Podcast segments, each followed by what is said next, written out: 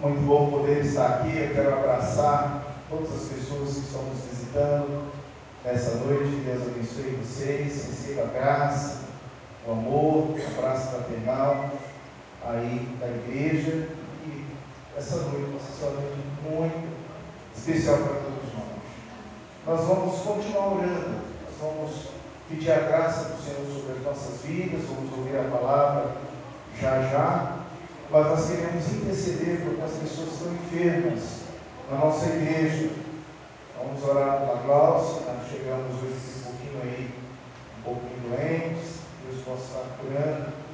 A Glaucia, possa estar abençoando também nesse momento.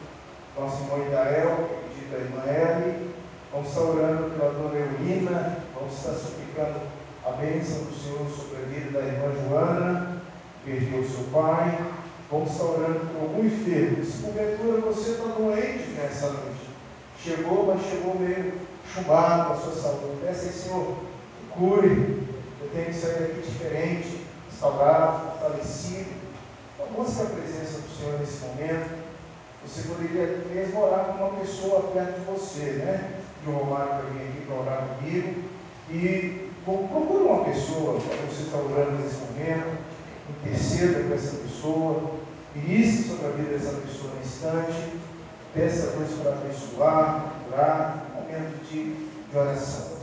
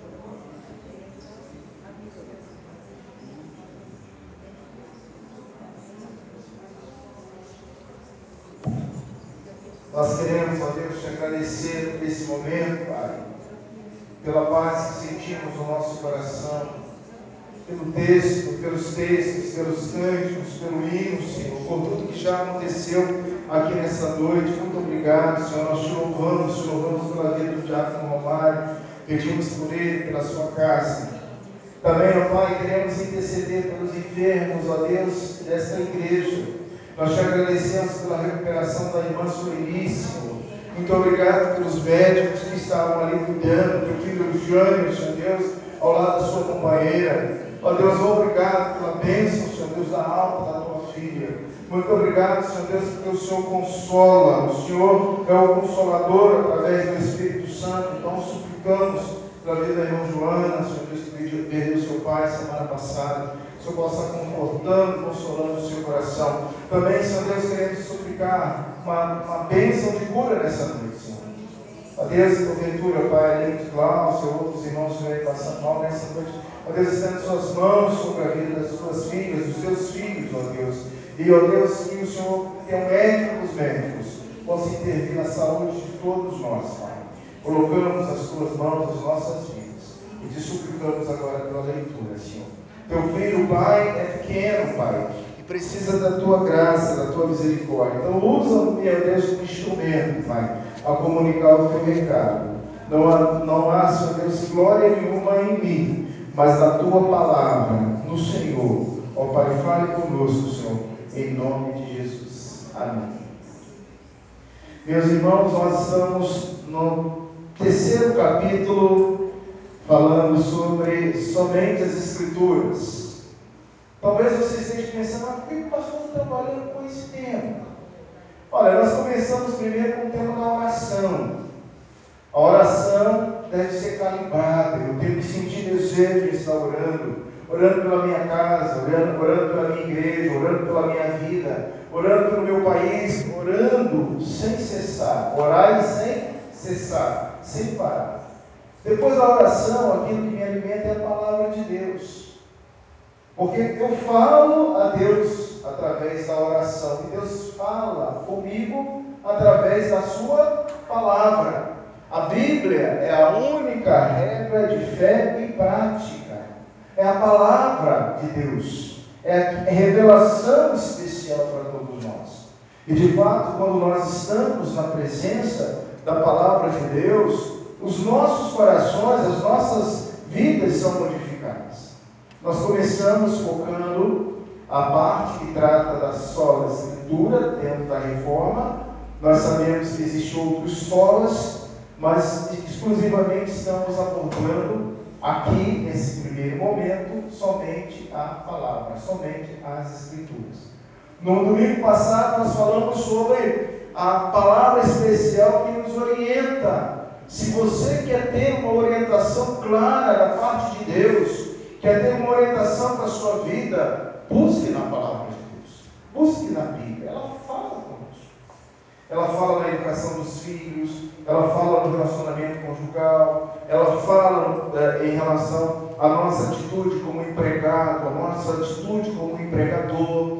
A Bíblia tem respostas para todas as perguntas, para todos os questionamentos. E nós vemos que ela nos orienta de dia e de noite. E hoje nós vamos estudar no nosso terceiro, nosso terceiro capítulo, nossa terceira série, a Bíblia, ela atua no meu coração. E aí aquele versículo, guardei a tua palavra no meu coração, para não pecar contra ti. Então a Bíblia atua no meu coração para que eu possa me render.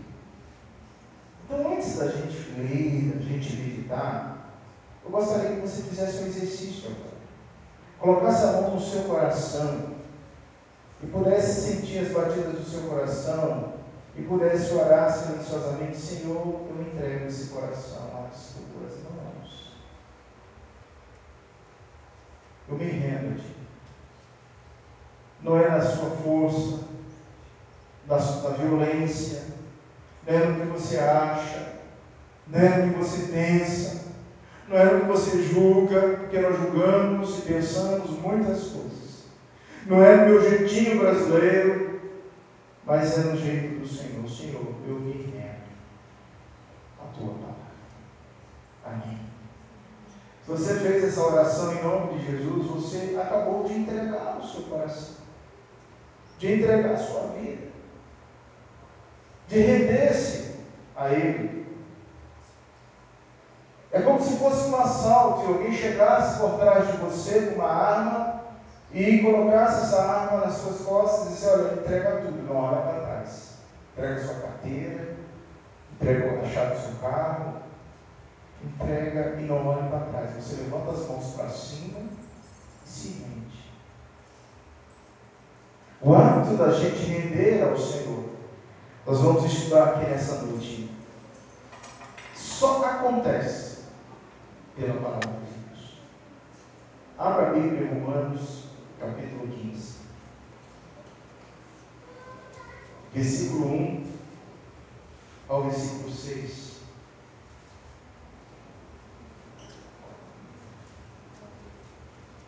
Romanos capítulo 15. 15.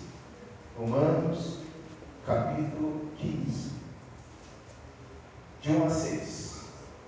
Só seis versículos. Vocês vão ficar em pé. Vamos ver essa palavra em reverência ao Senhor em pé. Eu sou da velha guarda que a gente vive a palavra de Deus em pé. Romanos 15, de 1 a 6. Querem ler juntos? Ora. Nós que somos fortes, devemos suportar as debilidades dos fracos e não agradarmos a nós mesmos. Portanto, cada um de nós agrade ao próximo no que é bom para a edificação. Porque também Cristo não se agradou a si mesmo. Antes, como está escrito, as injúrias que te ultrajava caíram sobre mim. Pois tudo quanto outrora foi escrito para o nosso ensino, foi escrito a fim de que pela paciência e pela consolação das Escrituras tenhamos esperança. Ora, Deus da paciência e da consolação vos conceda o mesmo sentir de uns para com os outros, segundo Cristo Jesus, para que corporalmente e a uma voz glorifique ao Deus e Pai de nosso Senhor Jesus Cristo. Amém. Sentai, meus irmãos. Nós temos visto alguns segredos da Bíblia. Temos aprendido que é, que é o livro atual que fala, que nunca será obsoleto, que renova-se sempre. Temos observado que a palavra de Deus ela deve ser lida pela igreja, mas principalmente deve ser praticada. Temos aprendido que, ao analisar a palavra de Deus, nós vemos a autoridade da palavra da Bíblia sobre a vida e sobre a história da igreja e, consequentemente, ao estudar essa série, o meu objetivo é te incomodar a ler com mais vontade a Bíblia. Ler sistematicamente a palavra de Deus, pedindo a Deus que possa renovar e possa produzir em nossas vidas é, um profundo arrependimento um respeito sincero com a Bíblia, o livro dos livros. Irmãos, hoje nós vamos analisar um pouquinho antes de entrar aqui no texto a história dos morávios. O que você conhece sobre a história dos morávios? Os morávios tinham um lema que bem poderia ser o nosso lema aqui nessa noite: vida mudada é, vida reavivada, mundo evangelizado. Vamos falar o lema dos, dos morávios, que é tão bonito? Vamos lá. Vida mudada. Igreja reavivada. Mundo evangelizado. Coisa boa, né? Esse era o lema dos morávios. O outro lema que nós na cabeça dos morávios é que uma igreja reformada sempre reformando. E nós gostamos de citar esse lema.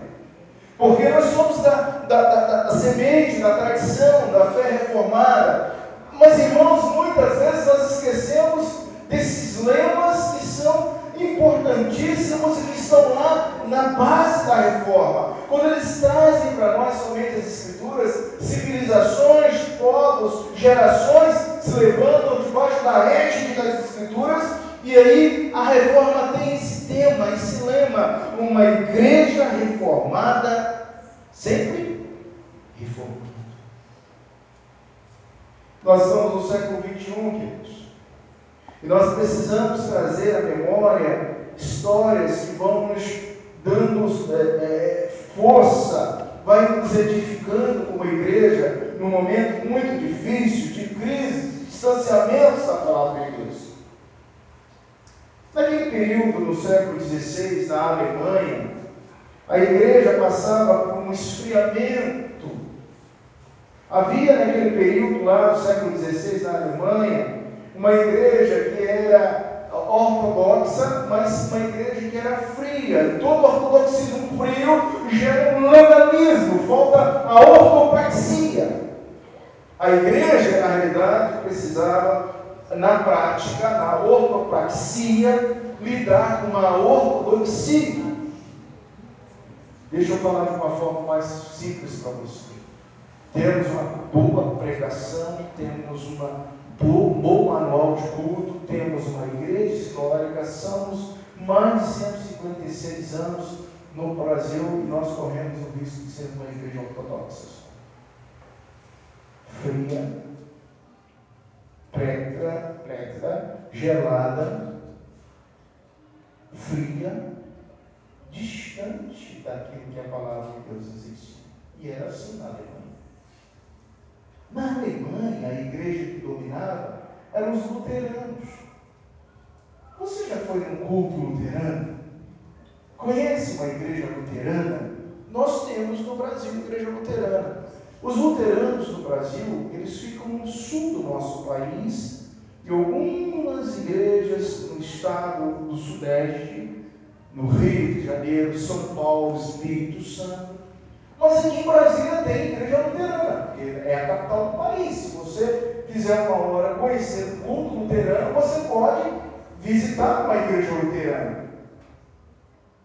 Mas não vá se assustar, porque vocês vão ver lá a liturgia é um silêncio, é um piano, o pastor veste uma estola, a Dodô Uma estola. A, a, o culto é cantado. Era assim no século XVI. E não era igreja católica. É igreja luterana. A igreja precisava mudar. Os morávios, então, é, com a, esse culto, como diz Philip Spencer, separou um grupo de irmãos da sua igreja para que pudesse estudar a Bíblia e promover as reuniões de orações dos seus lados, os grupos pequenos. E esse foi o marco do início do movimento que vocês chamam, conhecem lá da Alemanha, chamado Pietismo. O que é o Pietismo? Pietismo acentuava-se ao retorno, ao interior, interior do ser, ao modo subjetivo de ser do estudo bíblico e da oração. O, o reverendo Antônio Elias, e eu, eu tenho estudado muito o reverendo Antônio Elias, foi um pastor nosso, morreu com 98 anos, ah, doutor apareceu, 98 anos, o reverendo Antônio Elias falava o seguinte, pastores, tudo que a igreja precisa é de duas coisas. O que, que a igreja precisa? Fale comigo. Oração. E a outra coisa? Bíblia, palavra. Oração e palavra. Oração e Bíblia. Oração. E esse é o lema de Speno. Que vai trabalhar com o pietismo, que vai trabalhar com esse grupo chamado Morávios e a influência do pietismo em missões foi muito importante, porque 300, 300 pessoas que estavam sendo perseguidas na Austrália, no leste europeu hoje, vai para essa localidade, para Morávia, e ali eles começam a reunir-se para. O que, que a igreja precisa? Oração? Palavra. Oração? É isso que nós precisamos. E aí, querido, sabe o que, que vai acontecer? Um dono daquelas terras lá na, na Morávia, chamado Conde Nicolau Zizerdorf.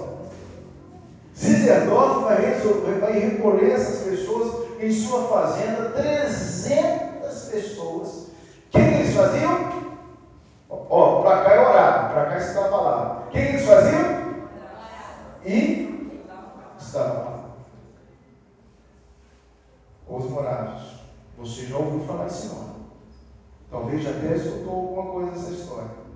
Em 1722, na cabana do Senhor, ele reúne essas 300 pessoas que eram perseguidas na morada, por serem adeptos da sã doutrina pregada por um pré-reformador chamado John Hus. E então esses irmãos dão início a uma grande transformação do mundo. Eles vão passar cinco anos orando, é, é, reunindo, estudando a palavra, e eles vão conduzir, eu acho que eu mencionei isso na, na, na, na série anterior, uma vigília que durou quantos anos? Cem anos. Um século de vigília. Mas não era só sexta-feira, não. Era toda noite. Sabe o que Deus vai fazer? Ora, ó, desse lado é o quê? Oração, fala. Desse lado? E desse lado? Palavra. Sabe o que Deus vai fazer? Em um ano de 1731, o conde teve um encontro com aqueles cristãos que estavam lá na Índia e na Groenlândia E ele retorna para sua fazenda, onde tinha 300 pessoas. Desse lado, orando. E desse lado, a palavra. E faz um desafio para as pessoas. Quantos gostariam de ir para a Groenlândia e para a Índia? Pregar o quê? A palavra? E fazer oração. Oração e palavra. E aqueles irmãos vão para esses países. E depois, intensiva obra missionária, os irmãos moravam, tinha estabelecido 41 centros missionários. 41 centros missionários. 40 mil batizados. 208 missionários ativos. E em 50 anos depois desse número, subiram para 700 centros missionários, 83 mil batizados e 335 missionários ativos e 1.500 obreiros nacionais. Século 21, ano 2019, até hoje, ninguém na história bateu os horários. Porque eles aprenderam duas coisas. Desse lado, desse lado, Vocês entenderam porque eu comecei com? O que, que a nossa igreja precisa? O que você vai aprender hoje é um segredo que poderá mudar a sua vida. Solte as amarras. Quais são as minhas amarras? Quais são as tuas amarras?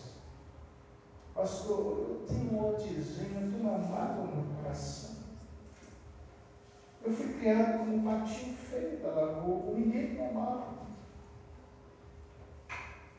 Eu tenho ódio do meu pai. Meu pai foi uma pessoa ausente. Eu tenho ódio da minha mãe. Irmãos, o que, que te amarra? Você vai dormir, você está amarrado a esse fato. Você vai viajar, você vai algemar com esse caso. Você vai para onde você vai, esse caso, essa história está te seguindo. Para lá, para cá, na sua mente, no seu coração há anos.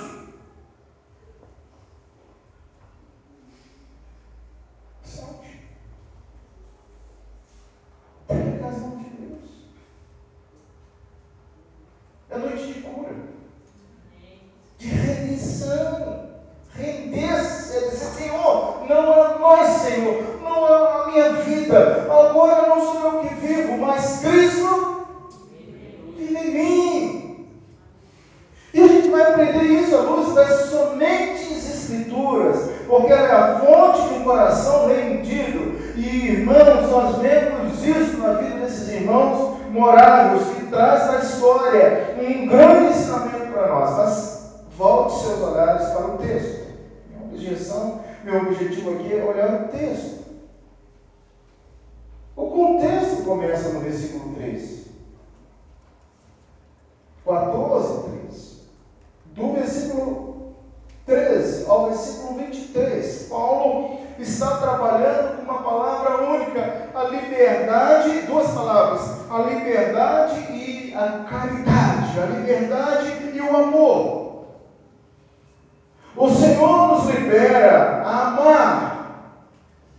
A palavra nos rende a amar. A palavra nos rende a ter liberdade. Veja que vocês conhecem. Conhecereis a verdade, a verdade vos Quantos que estão aqui são livres do Senhor? Levanta a mão para cima.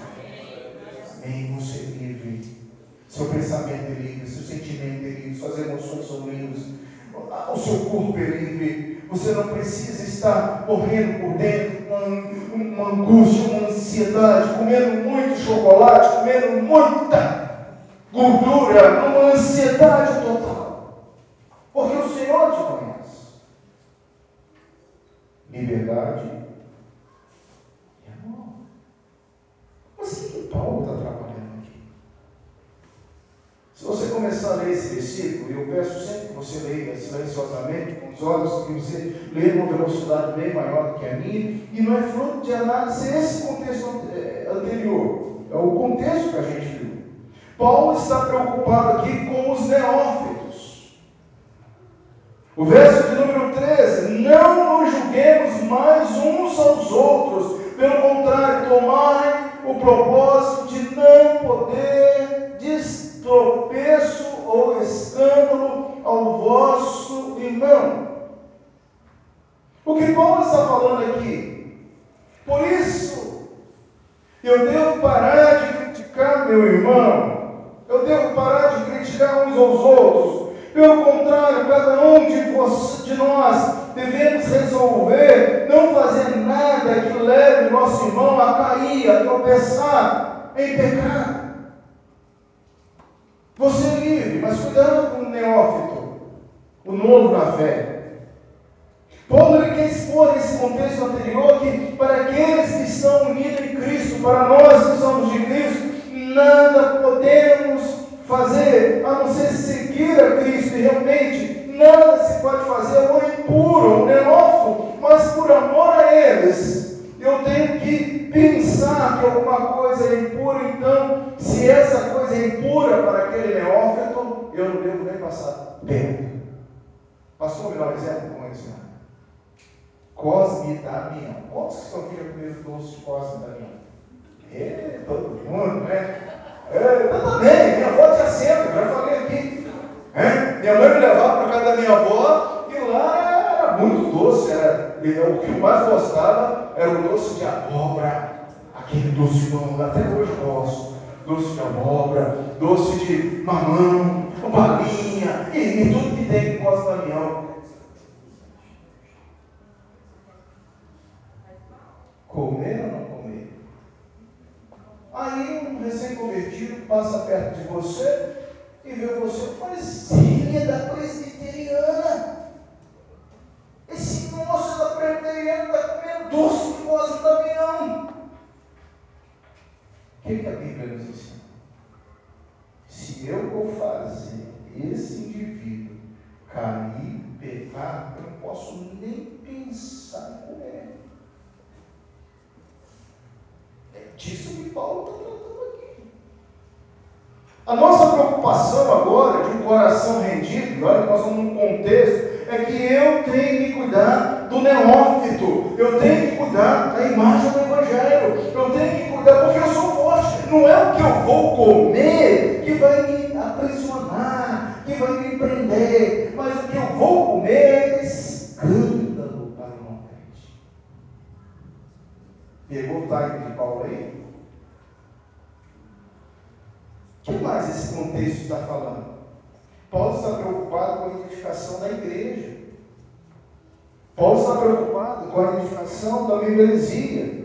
Não deis motivos para os outros falarem mal daquilo que vocês acham bom. Quer outro exemplo?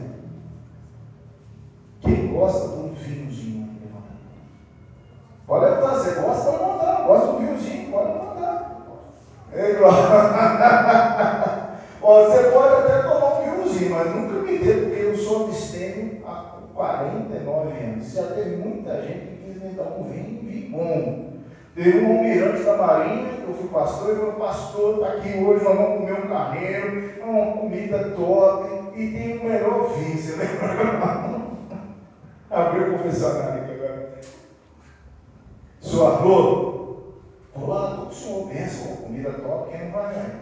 Você vê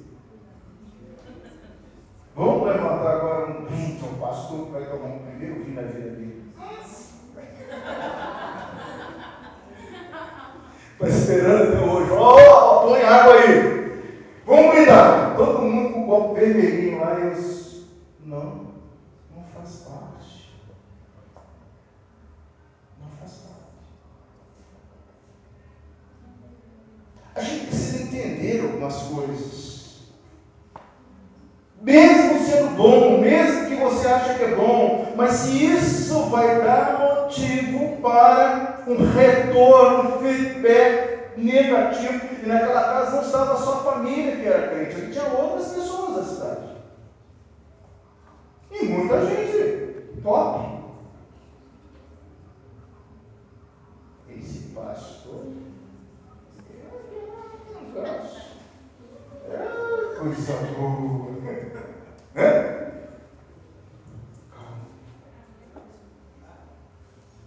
Para ele, o reino de Deus vai muito além do que você come e bebe. Então, viver corretamente em paz e com alegria é o que o Espírito dá. Então, em primeiro lugar, agrade a Deus, sirva a Cristo de forma relevante para toda a igreja, para toda a comunidade. O meu pensamento é agradar a Deus, é servir a Cristo e não ser um motivo de escândalo. E aí vem a primeira mensagem, o contexto anterior, para entrarmos no texto que a gente leu. Somente o coração rendido tem maturidade. Paulo está falando uma coisa importante para você nessa noite. Seja um crente maduro, maturo, forte eu não posso chegar para você, olha só a, a pesquisa que eu vou fazer. Quantos que estão aqui têm mais de cinco anos de convertido? Mais batizado ainda, levanta a mão. Toda a igreja. Então, meu filho, deixa eu dizer uma coisa para você, minha irmã, meu irmão que levantou a mão. Você não é mais neném. Pega o bebezinho que está aí, você vai ver qual a alimentação desse bebezinho que está no colo da mãezinha que está ali atrás. Leitinho papinha, migãozinho. Mas uma criança de 5 anos já come e come bem. Se você não dosar, vai comer tudo que você colocar, de ferro a carne. Vai comer. E se você tem mais de 5 anos, você não é um neófito. E Paulo está falando para nós, vós que sois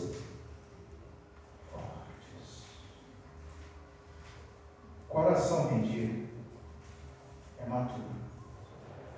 A imaturidade não passa no coração rendido a Deus. E vou dizer uma coisa: 80, 95% das desordens, das encrencas, das lutas, das dificuldades que nascem dentro da igreja é de um povo que ainda não rendeu o seu coração a Deus. É gente que ainda precisa se converter e dizer: Senhor, não é nós, não é o que eu penso, não é o que eu quero, não é o que eu acho que é bom, mas a tua palavra diz que é. Somente as Escrituras amadurecem o homem. Agora olha para esse texto que a gente leu as Escrituras como fonte de rendição, e o versículo de número 1, 15, 1 começa dizendo assim: Ora, nós que somos fortes, então vocês, essa igreja que é forte, deve, devemos suportar as debilidades dos fracos e não agradarmos nós, a nós mesmos. A primeira coisa que eu grifo aí é que os que são fortes na fé, ajude os fracos, carregue as cargas uns dos outros, e não pense em agradar a si mesmo, mas procure agradar aquele que está sendo ajudado. Eu quero te ajudar, vem comigo. No original, queridos, aqui a ênfase está no verbo presente do indicativo ativo. E olha como muda no grego, significa é, é, nós que somos fortes na fé devemos. Aqui é, é no sentido diretivo, você deve a alguém. Isso é, eu sou um devedor. Você, meu irmão, é um devedor, porque tem a palavra de Deus que é forte. Então eu sou um devedor contínuo. Mas de repente, eu não quero. Quero agradar o meu coração. E me parece que aqui em Romanos capítulo 1, versículo 14, você volta entendendo que Paulo está escrevendo, volte aí um pouquinho. Ele vai, ele vai trazer já esse primeiro pensamento, um 1,14. Porque essa questão de dever é uma coisa interessante. Paulo diz assim, pois sou devedor. Paulo está dizendo que ele era devedor de gregos, como de bárbaros, de sábios, como de ignorantes. Por isso, quando está em mim, estou pronto a anunciar o Evangelho também a vós outros em Roma. Ora, ele era devedor entre essas pessoas, ele era devedor que? O anunciar do Evangelho. Grita aí, você deve, através da palavra de Deus, da rendição, da maturidade, deve pregar, se esforçar, encorajar, suportar as cargas dos fracos promovendo a palavra, somente a palavra. Mexe ou não mexe com a gente? Bora voltar lá, 15, e ver o versículo de número 2.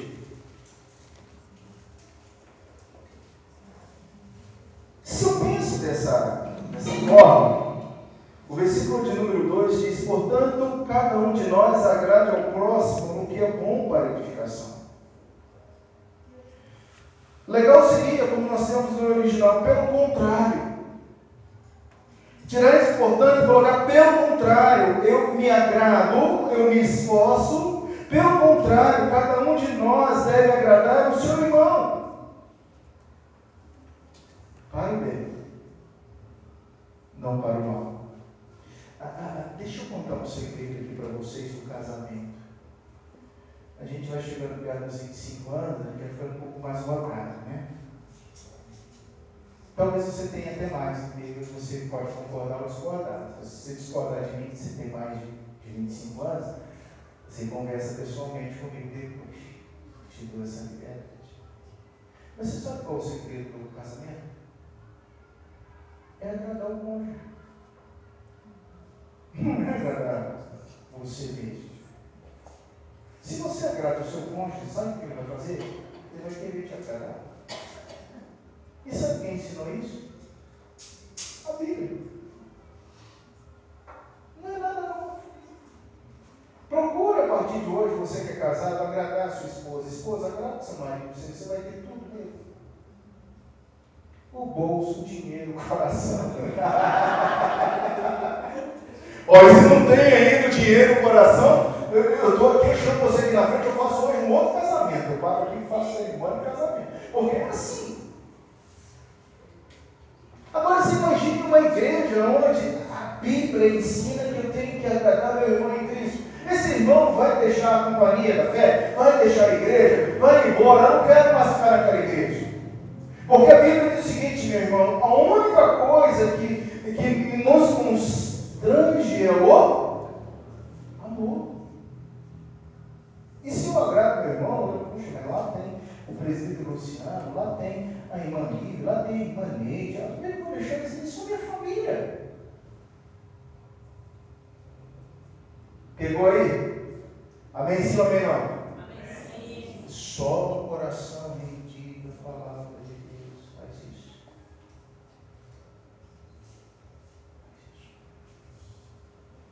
Versículo 3. Leia aí. No versículo 3, Ele buscar o seu maior modelo que é Cristo. E Paulo acerta em número de gente assim, pois nem Cristo procurou agradar a si mesmo.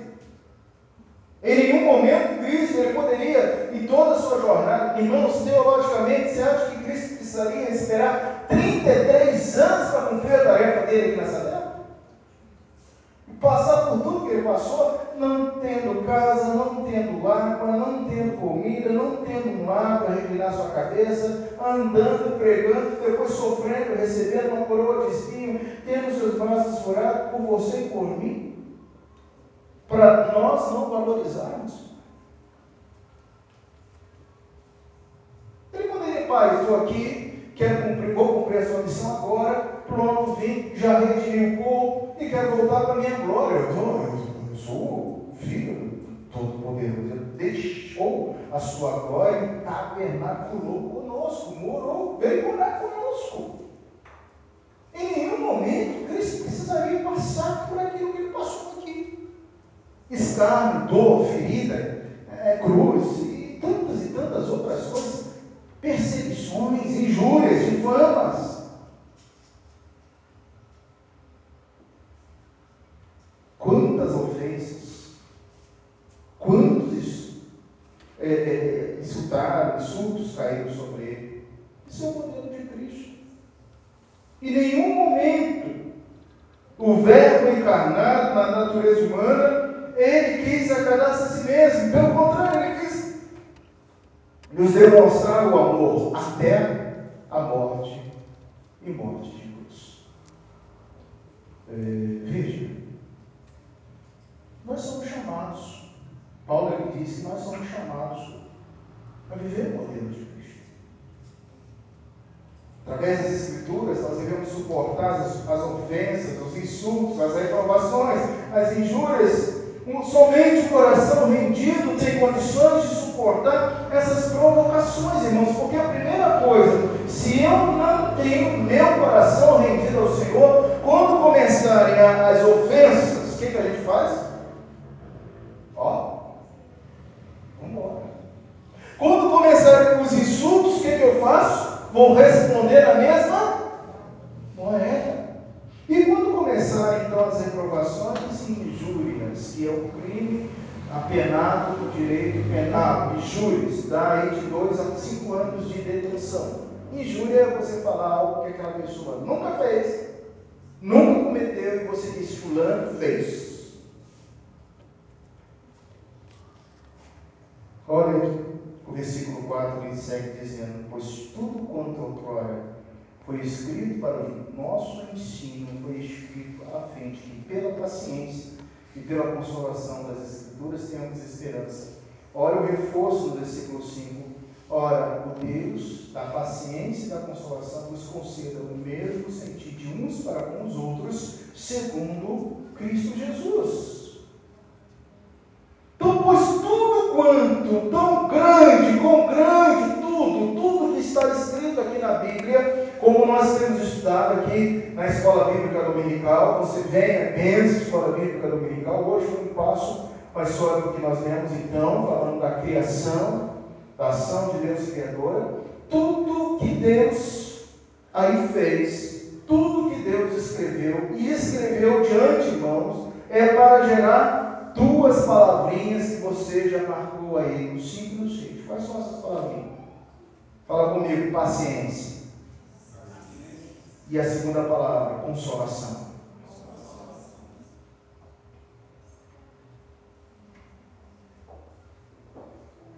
Que nota você dá para a paciência na sua? Você é um ser paciente ou impaciente? O que, que você faz quando o almoço demora?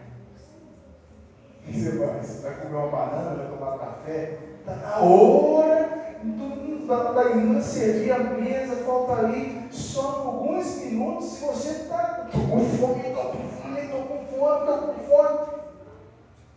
Aí você vê aquela fruta lá, você vai, poxa, cara, você vai comer essa fruta agora, vai tomar café agora. Essa fila não anda. Ai, meu Deus do céu. Eu peguei essa semana, eu vou andar vocês.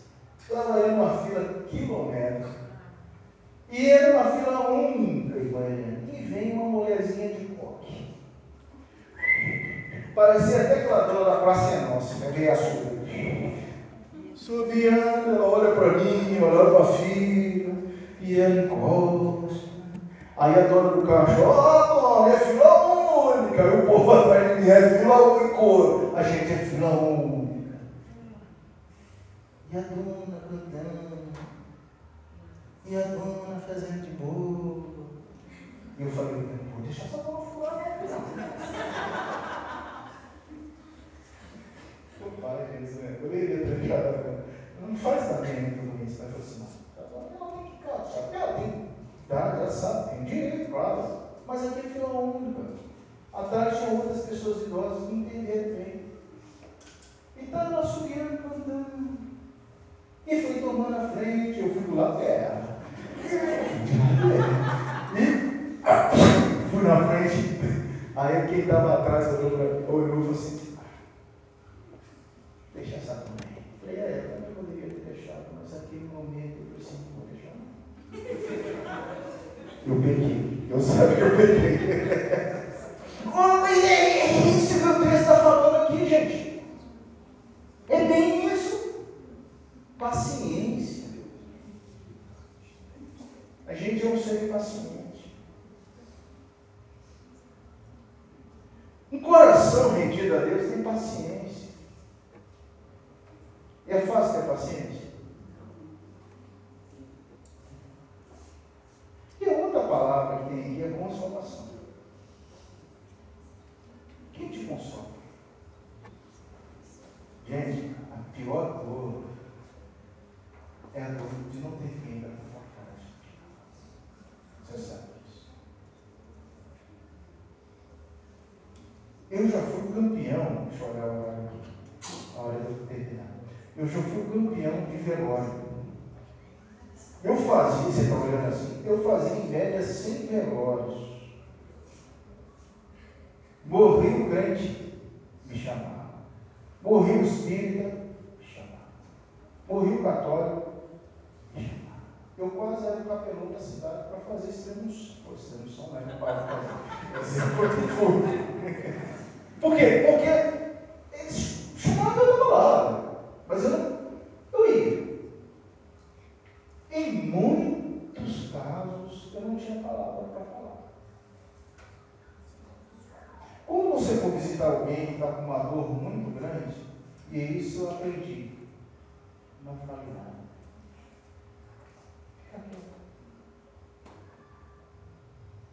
O silêncio conforta muito mais. Um coração rendido a Deus aprende que tem um consolador ao lado dele. Quem é o Paráclito? o Consolador. Espírito Santo. Calma. Existe consolo, existe conforto.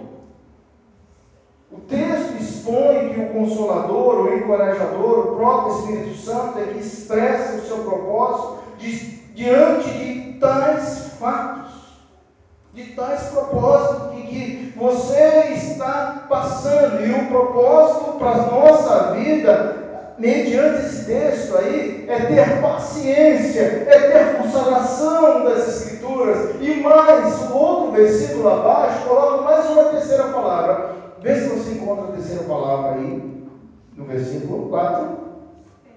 Esperança. Três palavras. Esperança. E para ter esperança, querido, nós precisamos entender esse processo. Que o coração rendido à, palavra de Deus, que é o consolo, que é também a paciência e que é a esperança. Esperança de dias melhores, esperanças de mudança. E o verso 5 diz: Olha, Deus da paciência e da consolação vos conceda o mesmo sentir. Isso é ter o mesmo desejo. Eu quero que você possa ter o mesmo Cristo a partir de agora. Um coração rendido pela palavra de Deus, tem paciência, busca a consolação nas Escrituras. Sua mente, ação é contínua. Ter mente tensa, coloca na mente sobre esses, esses três, essas três palavras. Quais são elas? Paciência, consolo e esperança. Olha só. E para terminar nossa reflexão verso 6, o verso 6 assim, para que concordemente em uma voz glorifiqueis. Hoje nós aprendemos uma ordem espiritual. Grite, circule, glorifiqueis a Deus. Essa é a ordem espiritual para todos nós. Deus quer que você glorifique a Ele na alegria ou na tristeza, na abastança ou na falta de tudo, nos dias bons ou nos dias ruins, na saúde ou na doença. Deus, essa é a ordem de Deus para todos nós. Glorificar a finalidade da nossa existência, o fim principal nosso é glorificar a Deus e gozá-lo para. Essa é uma ordem espiritual. Uma ordem binômio paciência e consolo, conforme Cristo. E doxa, que significa glorificar, por uma causa boa, uma opinião boa, e nesse caso nós glorificamos a Deus. Um coração rendido às Escrituras são em conformidade com o propósito de Deus, que é a glória exclusiva dele. Considerações finais. É quando eu fecho a Bíblia aqui, extraio algumas informações finais. Primeiro, querido, luz de Romanos 15, de 1 a 6. O que, que você aprendeu para a sua vida com o apóstolo Paulo? Eu tenho algumas sugestões. Primeiro, cada crente tem acesso à sua Bíblia. Nós temos acesso às suas escrituras e, ter, e temos uma dívida. Uma dívida para os não crentes e os fracos até a partir de hoje. Gente, coloca na cabeça de vocês. Qual é a nossa dívida para com o não crente e para com o neófito na fé, para com o fraco na fé? É suportar, ajudar, promover o bem, porque isso vai nos levar ao amadurecimento da fé. Somente o cristão com o coração rendido a Cristo tem um amadurecimento na fé no coração. E a Bíblia diz que é dever de todos. Vamos parar de brigar com coisinhas bobas, Vamos ser maduros. Vamos ser maduros.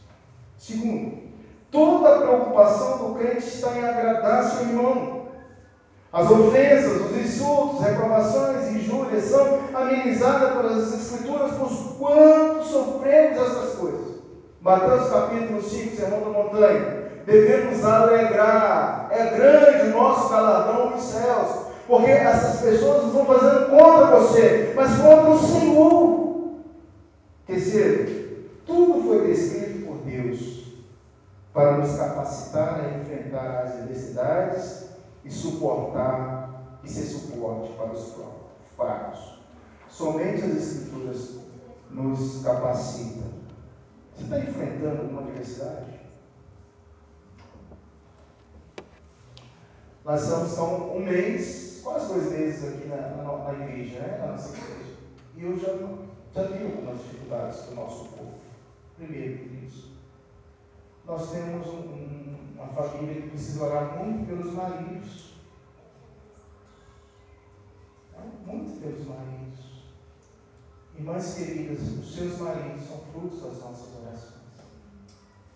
Vocês podem chorar conosco. Nós tivemos experiências da reunião de sexta-feira que eu não vou falar, vai ficar na reunião de sexta-feira. Quem vem, a melhor e maior reunião é de sexta-feira de quarta para suporte da sua casa, do seu lar, da sua família. Mas sexta-feira a gente vai falar com Deus em oração e ouvir os lamentos e ver as bênçãos e ver como Deus protege, como Deus liberta, Deus apaga incêndio, Deus levanta a gente caído, Deus traz gente das ruas. É na sexta que a gente vê isso aqui na igreja. E quem estava sexta-feira viu quanto Deus livrou a casa de um grande incêndio.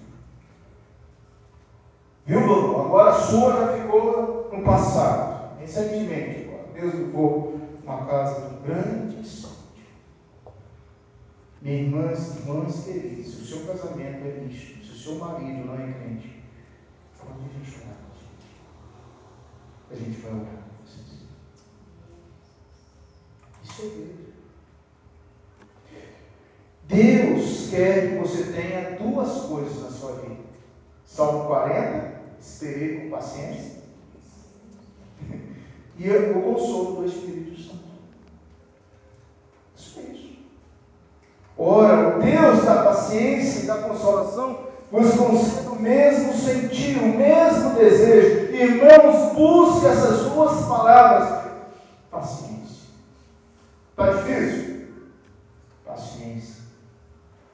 Não julgou? Paciência. Paciência. Falei baixinho. Paciência. O filho está rebelde. O filho, do marido encanado. É Não vê o salário. Paciência. É, ué. Paciência. Adianta.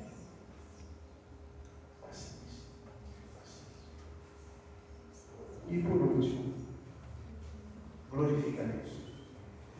Vamos orar para a gente orar. Que Deus te abençoe. Pega essa Bíblia hoje e diz assim, Senhor, eu quero me render a Ti. O meu coração. Fala, irmão, lá para nós.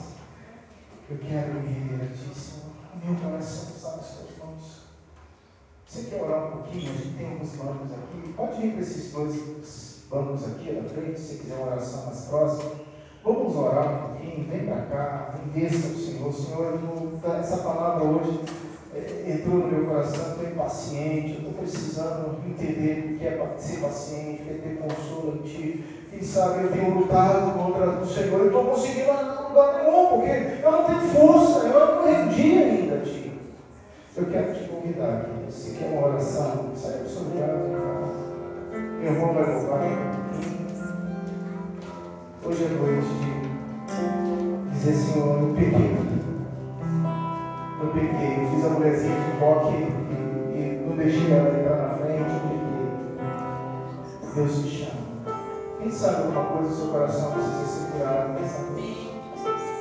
Alguma coisa aí. Feche seus olhos. Vai olhando. Você que está tá rezando. Você que está tudo bem. Ore agora, ministre. Olhe para dentro de si.